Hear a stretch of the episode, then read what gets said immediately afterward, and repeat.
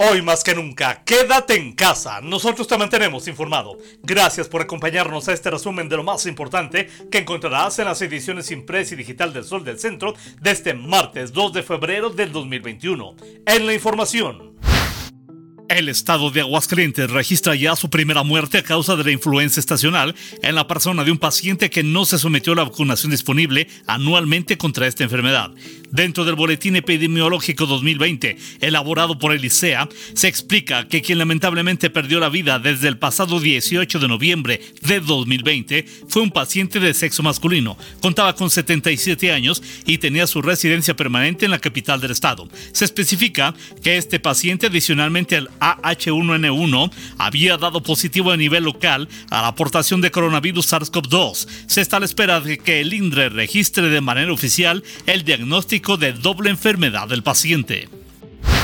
En una imparable carrera, el coronavirus COVID-19 ha infectado de manera oficial en el estado a un acumulado de 21.037 casos, al sumarse las últimas 24 horas 33 pacientes positivos a la aportación de este mal.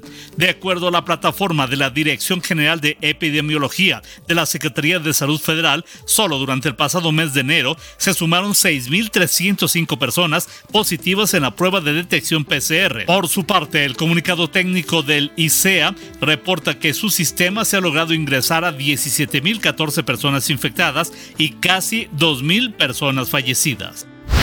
En este 2021 seguirá consolidándose el complejo Tres Centurias como un espacio para preservación y aprovechamiento del patrimonio cultural, histórico, cultural y recreativo de Aguascalientes. Así lo anunció el gobernador Martín Orozco, quien detalló que se ha iniciado ya con los trabajos de restauración y rehabilitación en diferentes naves de los ex talleres del ferrocarril. El mandatario resaltó que estos trabajos se llevan de la mano con el Instituto Nacional de Antropología e Historia.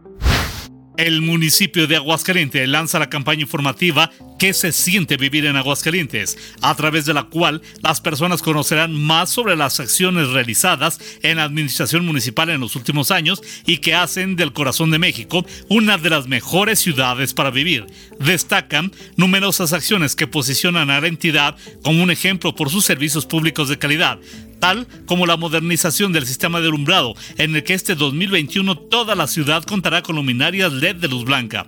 A través de esta campaña se difundirán acciones en materia de medio ambiente, servicios públicos, seguridad, economía, finanzas sanas y otros temas que hacen que al vivir en Aguascalientes las personas se sientan más seguras, orgullosas de contar con obras de infraestructura y ser así parte de una ciudad que a pesar de la situación mundial no tiene deuda pública y sigue adelante.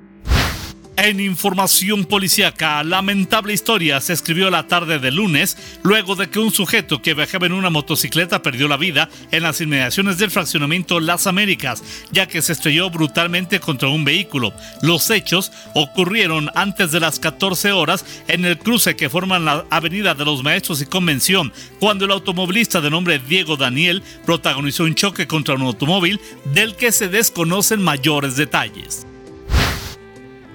El detalle de esta información y mucha más lo encontrarás en las ediciones impresa y digital del Sol del Centro de este martes 2 de febrero de 2021. La dirección general de este diario se encuentra a cargo de Mario Morales Gaspi. Yo soy Mario Luis Ramos Rocha. Te deseo el mejor de los días, que como siempre amanezcas bien informado con el periódico líder, El Sol del Centro. Y por favor, hoy más que nunca, quédate en casa. Nosotros te mantenemos informado.